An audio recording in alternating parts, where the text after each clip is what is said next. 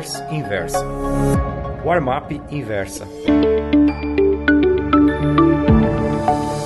Caros amigos, uma das razões pelas quais nos últimos meses tenho escrito tanto sobre política é porque todas as atenções do mercado têm sido voltadas para esse assunto. Foi assim durante a campanha eleitoral, foi assim durante o período de transição, foi assim após a posse de Jair Bolsonaro. Acontecimentos políticos derrubam a bolsa e valorizam o dólar. Acontecimentos políticos derrubam o dólar em favor do mercado de ações. Se o mercado estivesse sendo influenciado pela inflação, esse seria meu tema principal. O mesmo aconteceria se as taxas de juros se tornassem voláteis, o que definitivamente não é o caso nos dias de hoje. Ainda não sabemos se a reforma da Previdência vai passar, ser rejeitada ou mutilada. Isso depende das negociações políticas. Como todo mundo sabe, deputados e senadores estão sempre atentos às vozes da rua. E essas vozes estão começando a se voltar contra o governo Jair Bolsonaro. Recebo muito comentários de assinantes a respeito de meus textos. A maioria gosta, mas alguns que me acusam de comunista quando critico o capitão. Outros me chamam de fascista sempre que defendo a aprovação da reforma da Previdência e a diminuição dos encargos trabalhistas que oneram o setor privado. Acho que os leitores devem mesmo dizer o que pensam. Tanto é assim que, ao final de cada uma de minhas, minhas crônicas, há sempre a frase: Gostou dessa newsletter? Então me escreva contando a sua opinião no warmap.inversapub.com.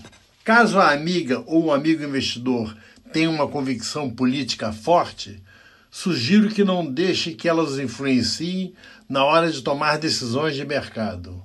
Uma coisa não tem nada a ver com a outra. Você pode ganhar uma fortuna apostando no sucesso da China comunista. O mesmo pode acontecer se apostar no governo ultracapitalista de Donald Trump. Em mercado, o que vale é acertar. Vence quem ganha dinheiro, perde quem perde. Não existem ganhadores morais. Durante o regime militar brasileiro, houve um tremendo bull market, 1968 a 1971, seguido por um ciclo do urso que durou quase uma década.